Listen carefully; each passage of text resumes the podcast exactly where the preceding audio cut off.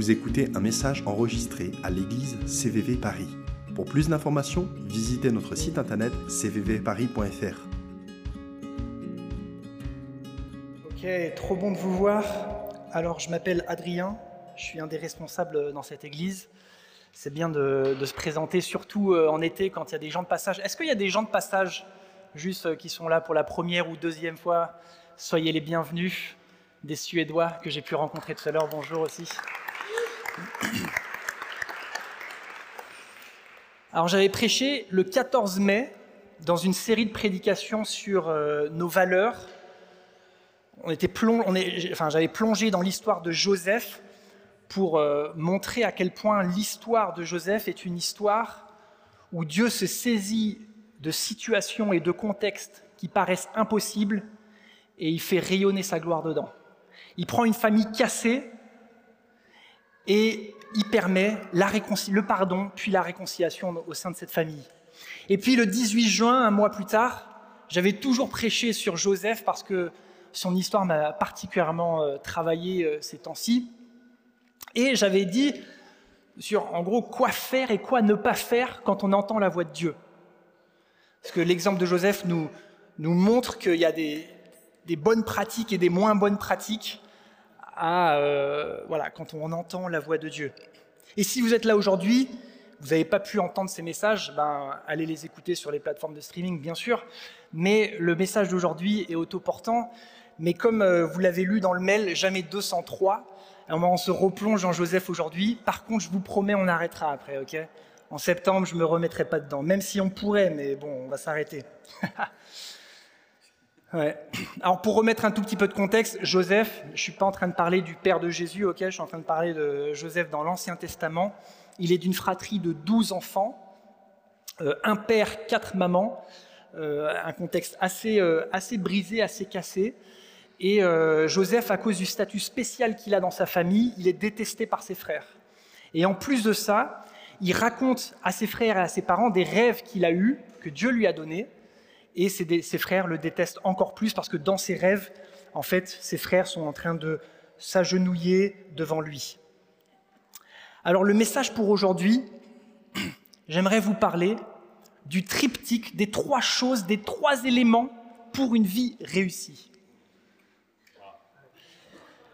Il faut du talent et des compétences. Enfin, c'est toujours la même chose, talent, compétences, don.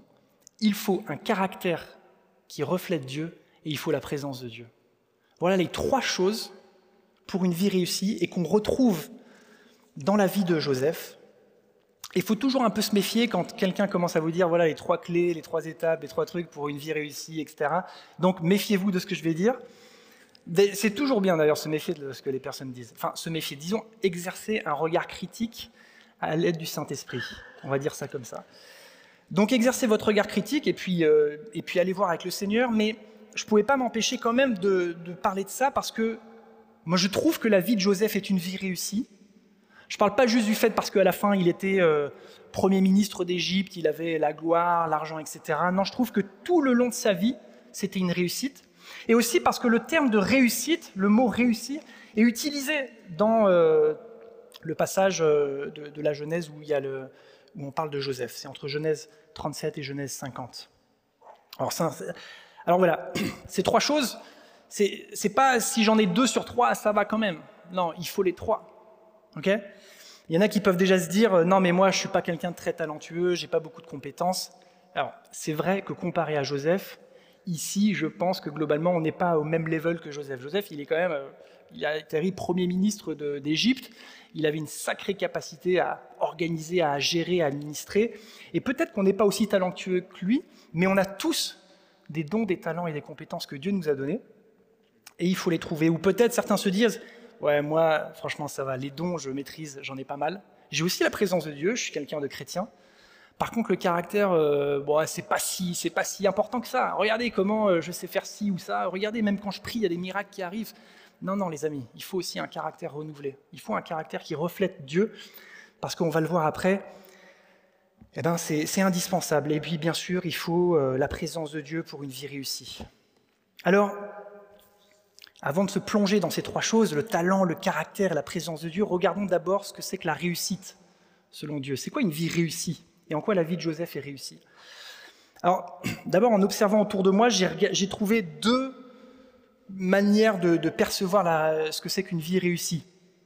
Vous avez le, plus basique, mais quand même globalement le plus suivi. une vie réussie, c'est une vie où, euh, ben, dans, côté enfin, dans l'échelle sociale, on, a réussi. Quoi. On a gravi les échelons, on a un haut poste, on a un salaire à six chiffres, on est propriétaire, on a une grosse baraque, etc. C'est le modèle un peu euh, quoi, la, recherche du bonheur par euh, l'absence de difficultés. Et voilà. Euh, vous avez ensuite un modèle qui est plutôt donner du sens à sa vie. C'est-à-dire qu'on est, on est OK avec le fait que les choses puissent être difficiles, mais notre vie est réussie quand elle a un sens. Et il y a pas mal de gens qui, peut-être même encore plus aujourd'hui, euh, dans le monde d'après, euh, où les gens cherchent plus un sens à leur vie que forcément l'accumulation matérielle. Et je pense que c'est une bonne chose. Déjà, on s'approche un peu plus. Et puis, vous avez aussi Garance, coach en développement personnel, qui prend un peu le contre-pied de tout ça. Et elle, elle affirme, la réussite est propre à chacun. Il n'y a pas à donner de définition claire et précise, si ce n'est d'être heureux de vivre sa propre vie. Merci Garance, ça nous aide beaucoup. Euh, j'ai trouvé ça hein, sur Google. Vous travaillez comment réussir sa vie. Garance, elle apparaît je sais pas, dans le top 10 des, réponses Google. Euh, alors, j'aimerais d'abord vous partager un petit témoignage. Moi, j'ai commencé euh, en tant que professeur de l'éducation nationale. Et prof, c'est pas comme il y a 40 ans. Avant, quand vous étiez prof, c'est genre, il y avait le notaire, le, prêtre et le prof. Quoi, Maintenant, il y a le prof, quand vous dites que vous êtes prof, c'est genre, ah ouais, une fois sur deux, on vous dit, il y a des vacances, hein, c'est pas mal les vacances. Vous vous, prenez ça, vous vous prenez ça à longueur de journée quand vous êtes prof. Et je me suis réorienté, je pourrais rentrer dans ce détail plus tard dans une conversation, mais je me suis réorienté et je suis devenu ingénieur. Et je vais être honnête, le regard de certaines personnes ont changé sur moi.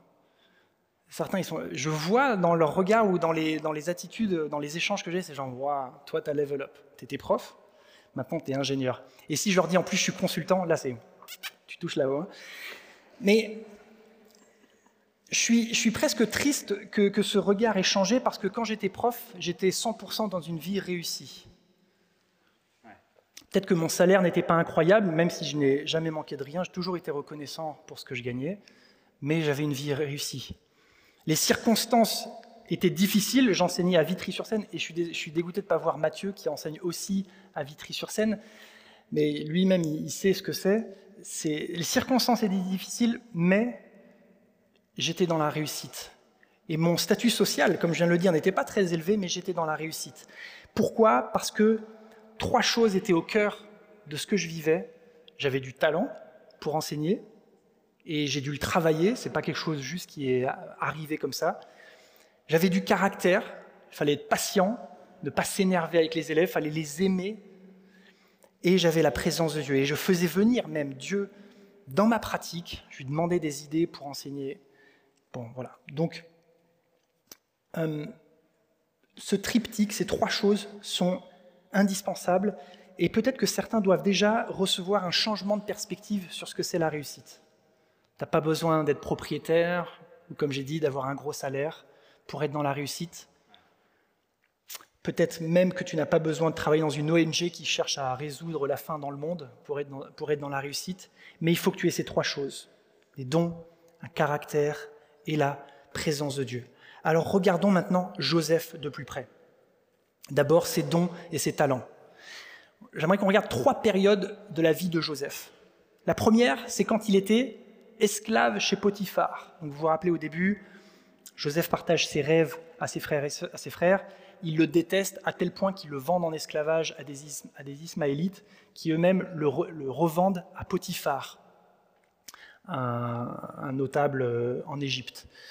Et alors quand il est chez Potiphar, on lit que Joseph, Joseph trouva grâce aux yeux de son maître, il l'employa à son service et l'établit responsable de sa maison et lui confia tous ses biens.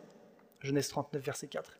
Donc Potiphar établit Joseph comme responsable de ses biens et aussi, euh, pas juste de sa maison, mais de ses champs, il avait aussi des propriétés à l'extérieur. Donc Joseph est responsable de tout ça.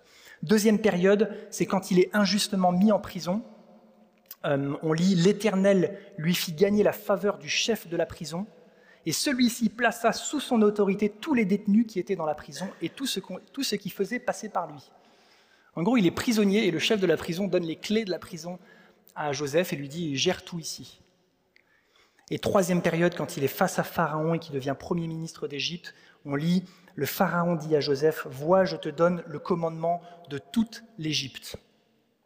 Pour chacune de ces périodes, des personnes ont confié à Joseph des biens, des personnes, des grands projets, et Joseph les a administrés, a gérés d'une manière brillante euh, lors de ces, trois, périodes de sa vie.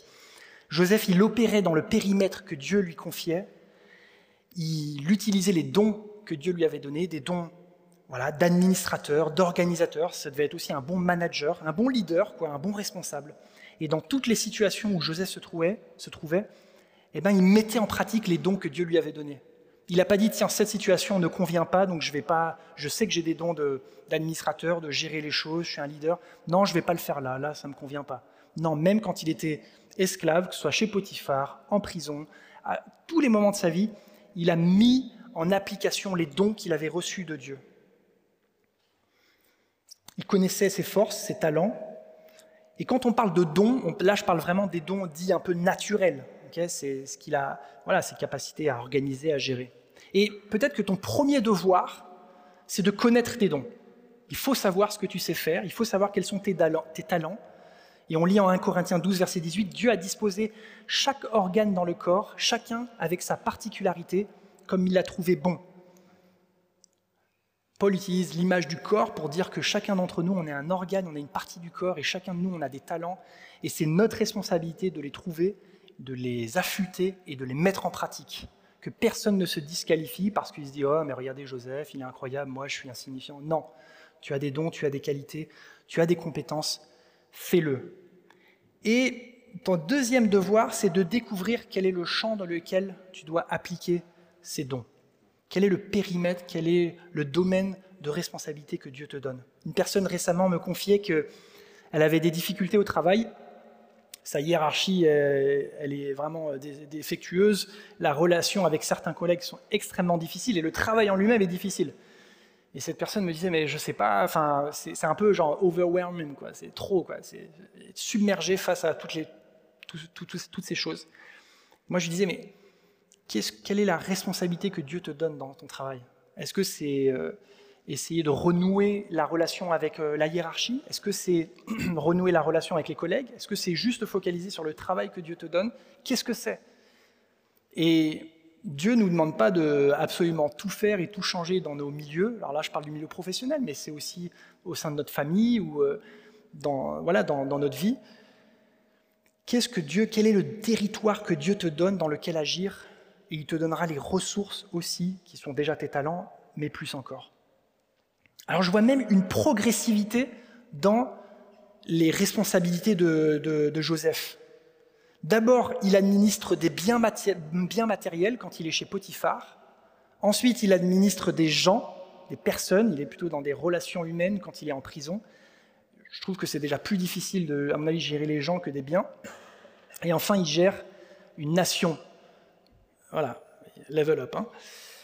Euh, et donc, il y a une progressivité, et Dieu, il ne nous lâche pas immédiatement dans le grand bain, il nous donne des responsabilités progressives et à nous de découvrir quelles sont ses responsabilités et qu'est-ce que Dieu nous demande de faire, quel est ce périmètre justement que dont je parle. On lit en Luc 16, verset 10, si quelqu'un est fidèle dans les petites choses, on peut aussi lui faire confiance dans ce qui est plus important. Sois fidèle dans les petites choses qui te paraissent insignifiantes et alors on te confiera progressivement des choses plus importantes. Il y a une progressivité là-dedans. Mais alors est-ce que c'est tout Du talent d'un côté, l'intervention de Dieu de l'autre quand même? Est-ce que c'est tout pour avoir une vie réussie? Eh bien non, il faut aussi du caractère. Et alors j'étais rappelé euh, quand j'avais 12 ans, c'était juste 3 ans après que YouTube existe. Ça, m'a, choqué. C'est tellement la base aujourd'hui YouTube. Je parle de YouTube parce que, je vais vous expliquer. Quand j'avais 12 ans, je suivais avec euh, mon ami Jérémy, euh, le frère de Benji, et mon cousin Sébastien, un gars qui s'appelle Todd Bentley. qui est un évangéliste aux États-Unis, je pense qu'il est canadien, et il avait fait une, campagne d'évangélisation en Floride phénoménale. Et on était au début justement de un peu euh, l'audiovisuel, enfin pas au début l'audiovisuel, j'exagère quand même, 2008, mais euh, on était au début quand même de la retransmission live des choses. Et puis sur YouTube, vous pouvez commencer à aller voir des vidéos de personnes qui prêchent ou qui guérissent des gens, etc. Bref. Et donc nous, on suivait ce Todd Bentley qui avait des, voilà, un style particulier, il avait des piercings, des tatouages, etc. Bon. Moi j'avais 12 ans, on était là genre, waouh, et tout, incroyable Todd Bentley. Et quelques semaines après ces campagnes incroyables d'évangélisation, il y avait des dizaines de milliers de personnes qui venaient. On a découvert qu'il a couché avec une personne de, son staff.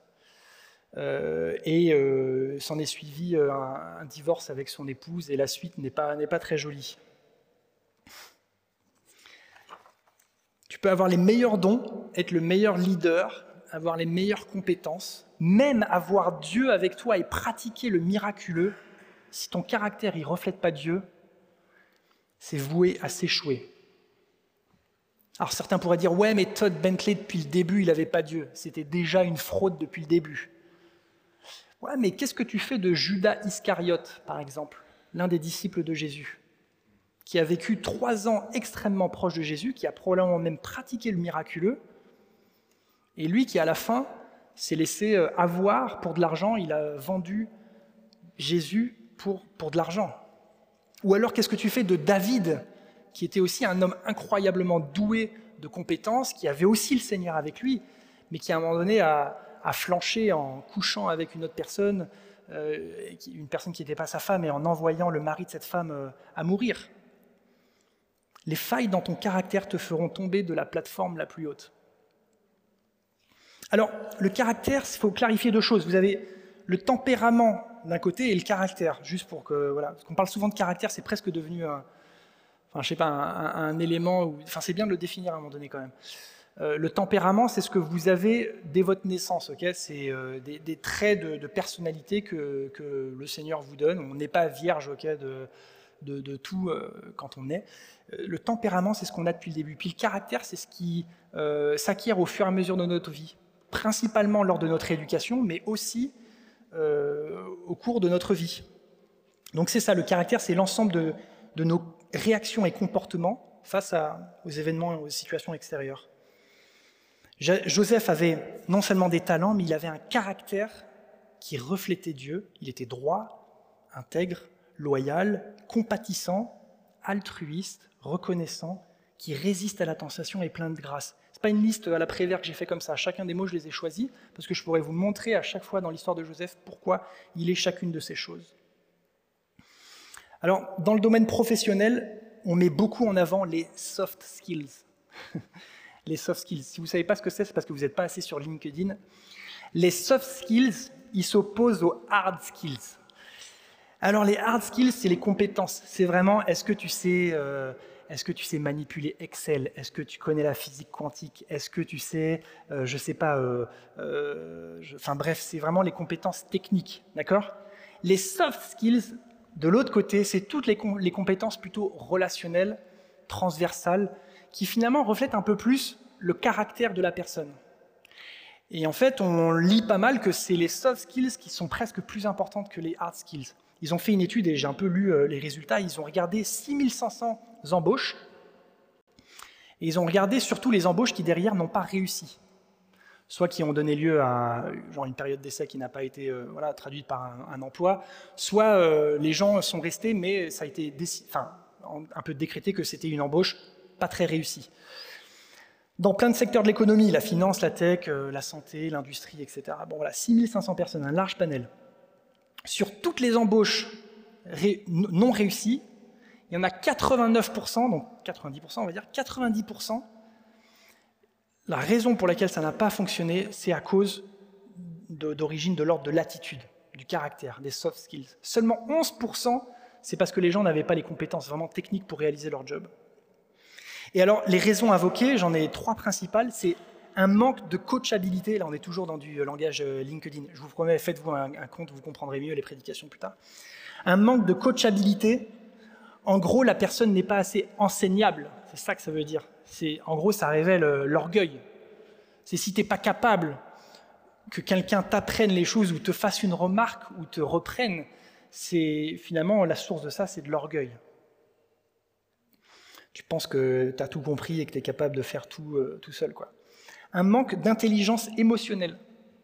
La capacité à comprendre les émotions, les, siennes, mais aussi celles des autres. La, capacité aussi à, ne pas être submergé par ses émotions. Alors je ne dis pas qu'il faut complètement euh, mettre les émotions de côté. D'ailleurs, Joseph était quelqu'un de très connecté à ses émotions. Vous pouvez le lire. Quand il voit ses frères après tout, euh, enfin, après tout leur temps de séparation, il pleure. Il est connecté à ses émotions, Joseph, mais il n'est pas submergé par ses émotions. Et un manque de motivation. Ce sont les trois, les trois, les trois raisons un manque de, voilà, de volonté, de motivation pour réaliser ce qui est demandé. Joseph avait un caractère incroyablement bon. Quand Potiphar, il a choisi Joseph, quand il a fait euh, un peu son entretien d'embauche, bon, faut voir l'entretien d'embauche, il était esclave quand même, hein, mais il s'est focalisé essentiellement sur les hard skills de Joseph. Potiphar n'a pas vu que Joseph avait un, un caractère incroyablement bon. Comment je peux dire ça? On va lire. Genèse 39, verset 6. Donc Joseph était un bel homme, ayant un beau visage. Avec après ces événements, la femme de son maître, Madame Potiphar, comme mon père avait l'habitude d'appeler, merci euh, Lydie de me l'avoir rappelé, Madame Potiphar porta les yeux sur lui et lui dit Couche avec moi. Mais il refusa et dit à la femme de son maître Mon maître ne me demande compte de rien dans la maison. Il m'a confié tous ses biens lui-même n'a pas plus d'autorité que moi ici, et il ne m'a rien interdit excepté toi, parce que tu es sa femme. Comment commettrais-je un acte aussi mauvais et pécherais-je contre Dieu? Jour après jour, elle revenait à la charge, mais Joseph ne voulait pas l'écouter, refusant de coucher avec elle.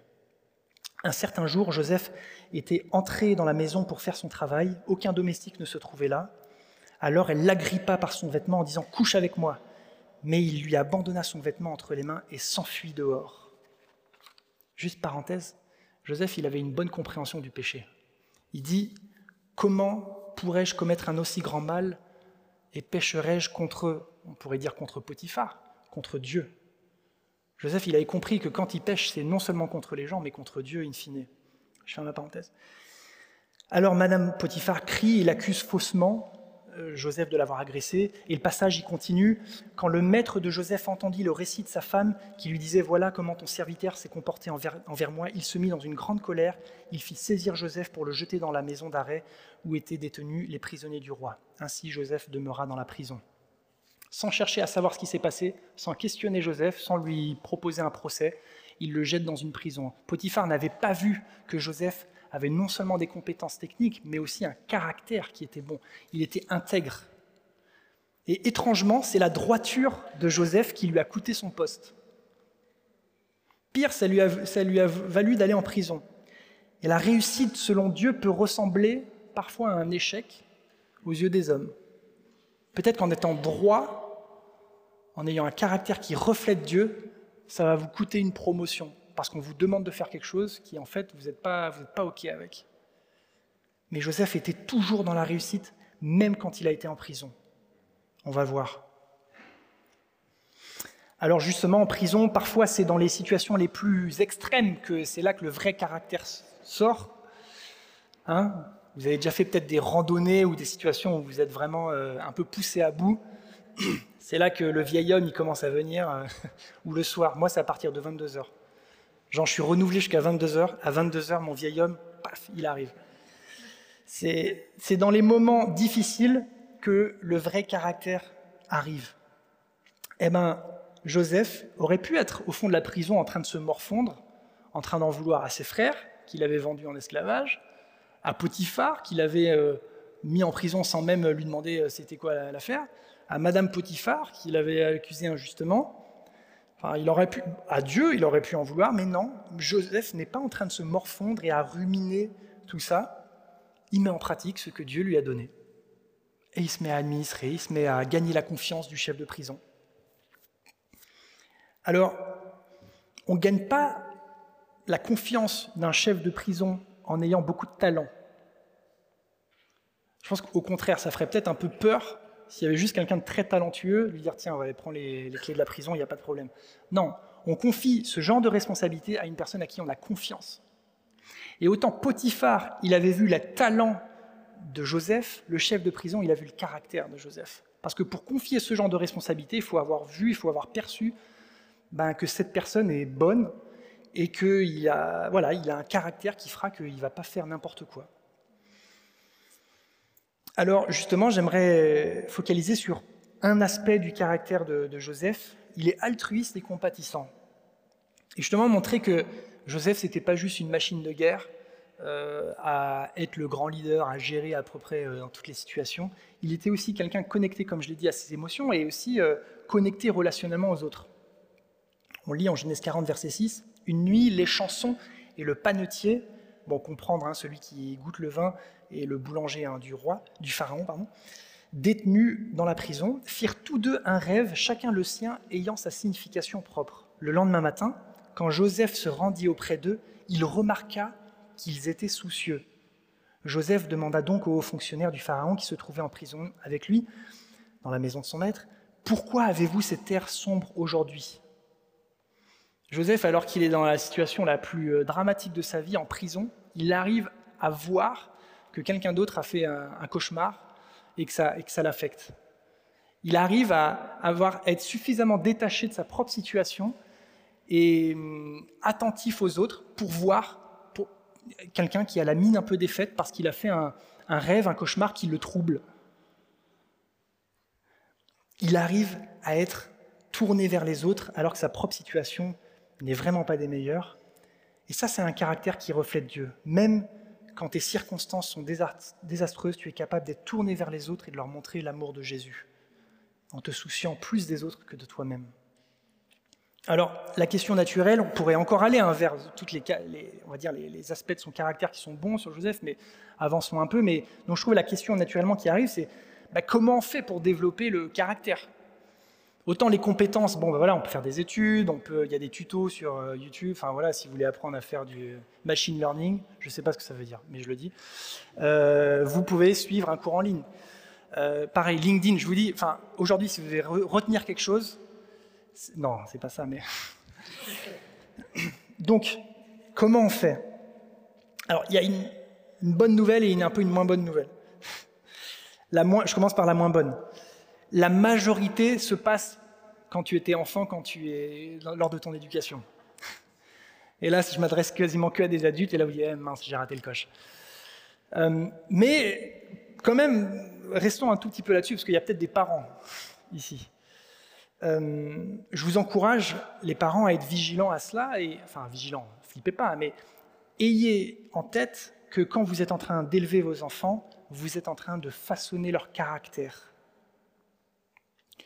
Élevez vos enfants en encourageant l'endurance, la persévérance, le souci des autres, la reconnaissance, la fidélité, l'amour des autres, le service. essayez de les, de les, mettre dans des situations où il, se passe ça. Je vous partage juste quelque chose. Mon fils a beaucoup de mal à perdre. Bon, il a trois ans, ok, mais euh, c'est assez fort, quoi. Et il a du mal aussi à gérer la frustration. Bon, vous me direz, peut-être c'est le cas de tous les enfants, mais ok, je ne sais pas. Eh bien, quand on joue au ballon, au début, parce que voilà, c'est toujours, enfin, c'est toujours compliqué. Si le ballon n'arrive pas sur lui, ça l'énerve. Si jamais il tape pas comme il veut, ça l'énerve. Bon, voilà. Donc, on travaille. Donc, la solution, ce serait peut-être, bon, on arrête de faire du ballon, on fait autre chose. Mais je décide de continuer à faire du ballon avec lui et lui dire, Joachim, ok, aujourd'hui, on va jouer ça va peut-être pas être facile, peut-être que le ballon ne va pas arriver exactement dans tes pieds, mais c'est pas grave, on veut prendre du plaisir à jouer ensemble. Et voilà, il faut et ça demande des heures et des heures de ballon. Parce que pour travailler le caractère, ça se fait pas comme ça. Hein. Autant un cours de machine learning, on sait toujours pas ce que c'est, hein. mais autant un cours de machine learning, vous pouvez faire 12 heures sur YouTube, vous aurez des, vous aurez des notions. Mais trouver un tuto YouTube sur comment travailler votre caractère, vous verrez, ça prend la vie. Eh bien, il faut le faire. Alors, quand même, il y a, quand même une bonne nouvelle, même si on est adulte, on peut continuer à travailler son caractère. Prenons l'exemple de Joseph. Euh, entre le début de sa vie et la fin de sa vie, moi je trouve qu'il y a eu une évolution dans son caractère. Au début, il est, euh, quand il raconte son rêve à ses, à ses, frères, il fanfaronne, il est là à montrer les gars, regardez, j'ai eu un rêve, vous étiez en train de vous euh, agenouiller devant moi et tout. Il a, il a un manque de sensibilité relationnelle, peut-être même qu'il se vante un peu. alors qu'à la fin, il est complètement différent, euh, il est au service des autres, il a, il a vraiment progressé dans son caractère. Et c'est probablement à cause de la vie qu'il a eue, y compris ses années en prison, qu'il a développé le caractère qu'il a eu. Alors, faites venir Dieu, le conseil que je peux vous donner, c'est faites venir Dieu dans vos circonstances. Euh, soyez sensible aussi à, votre caractère. Souvent, moi je trouve, on prie, on demande à Dieu, viens et change mes circonstances, change mon extérieur, mais on peut aussi dire, viens Seigneur et change mon caractère. Je suis impatient, je suis colérique, viens et aide-moi dans ces situations-là. Je regarde, on en est à où environ? Très bien. Dernier point, la présence de Dieu. Pour compléter ce triptyque, le dernier élément est essentiel pour une vie réussie, la présence de Dieu. Dieu était avec Joseph et faisait réussir ce qu'il entreprenait. On trouve trois mentions de justement l'Éternel était avec Joseph. La présence de Dieu était avec Joseph et elle était évidente. Alors le premier, c'est quand Joseph intègre la maison de Potiphar et s'occupe de tous ses biens. On lit l'Éternel fut avec Joseph et la réussite l'accompagna. Je vous avais dit, réussite était dedans, il est là. Après, quand Joseph était en prison, on lit, il resta donc là en prison L'Éternel fut avec Joseph et entendit et étendit sa bonté sur lui. Une autre manière de dire qu'il le mettait en réussite. Et pour être sûr qu'on ne croit pas que c'est un message de l'évangile de la prospérité, vous verrez si vous faites ça, ça, ça, vous aurez l'argent et la santé. La troisième mention de quand Dieu est avec Joseph, c'est encore une fois en prison. L'Éternel était avec lui et faisait réussir ce qu'il entreprenait. Dieu était avec Joseph alors qu'il était en prison. Et on le dit assez rapidement quand même. Hein mais ça peut perdre parfois un peu de son incroyabilité, on peut dire. Dieu était avec Joseph alors qu'il était en prison. Et il est resté longtemps en prison. Alors peut-être que, un peu comme Wendy nous avait, ceux qui étaient là au week-end d'église, à un moment donné, euh, elle nous demandait de nous rappeler d'un souvenir un peu, pas forcément traumatique, mais un souvenir qui était euh, difficile. Et la question qu'elle posait, c'était une question que nous, on devait poser à Dieu, c'est où étais-tu, Dieu, dans cette situation? Dieu était là, mais où était-il? Et peut-être que Joseph a galéré aussi avec euh, euh, cette idée de Dieu était avec lui, mais Seigneur, tu étais où quand j'étais dans cette prison? Il a dû faire son cheminement avec, avec le Seigneur, et suffisamment pour être OK et continuer à faire ce que Dieu lui demande. Alors, les compétences sont importantes, le caractère est primordial, mais la présence de Dieu est indispensable. Euh, quand Joseph interprète les deux rêves de Pharaon, Pharaon décide de choisir Joseph pour être en charge du plan d'action. Parce que vous savez, il y aura sept années d'abondance, puis sept années de, famine, les fameuses vaches maigres. Euh, et, et, Pharaon, il décide de mettre Joseph en charge du plan d'action. Et voilà ce que Pharaon dit. Pourrions-nous trouver un homme tel que celui-ci qui a en lui l'Esprit de Dieu? Joseph avait l'Esprit de Dieu en lui et le Pharaon l'a vu. Alors pour conclure, Potiphar avait vu les talents, les compétences de Joseph, mais n'avait pas vu son caractère. Le chef de prison avait vu le caractère de Joseph, et c'est ça qui lui avait donné confiance pour lui donner les clés de la prison. Et Pharaon avait vu l'Esprit de Dieu en Joseph, et c'est ça qui lui a donné, euh, oui, confiance aussi pour lui lui donner la responsabilité de toute l'Égypte. Alors, pour vraiment terminer dans cette conclusion, pour chacun de ces aspects d'une vie réussie, vous avez 100% votre responsabilité et 100% la responsabilité de Dieu, l'intervention de Dieu. Pour les compétences, les talents, c'est Dieu qui te les donne. Dieu nous donne des talents et des dons naturellement, mais c'est à toi de les trouver, c'est à toi de les aiguiser, de les fructifier, et c'est à toi d'agir dans le champ que Dieu te donne. Pour le caractère, Dieu t'a donné des parents qui t'ont éduqué, et Dieu te donne aussi un parcours de vie qui fait que tu développes ton caractère, mais à toi maintenant d'inclure Dieu dans le champ de ton caractère, pour lui demander de renouveler ton caractère, et à toi aussi de faire l'effort, de regarder, d'être honnête avec toi-même, qu'est-ce qui va, qu'est-ce qui ne va pas au niveau de ton caractère, et de travailler sur ces choses-là. Et enfin, la présence de Dieu. Bon, l'intervention de Dieu pour sa présence, c'est assez évident, mais on a aussi une responsabilité pour faire venir la présence de Dieu. Paul y dit, soyez continuellement remplis du Saint-Esprit. Il nous donne un, un ordre, il nous dit d'être remplis du Saint-Esprit, ce qui est bizarre, parce qu'on pourrait dire c'est Dieu qui est rempli, c'est vrai, mais c'est notre responsabilité aussi d'être dans une certaine disposition qui fait que le Seigneur peut venir en nous. Alors, je termine par cette phrase, tu seras en réussite quand tu agiras dans le périmètre que Dieu t'a confié avec les dons qu'il t'a donnés, en exprimant un caractère qui reflète Dieu et en étant rempli de Dieu. Merci.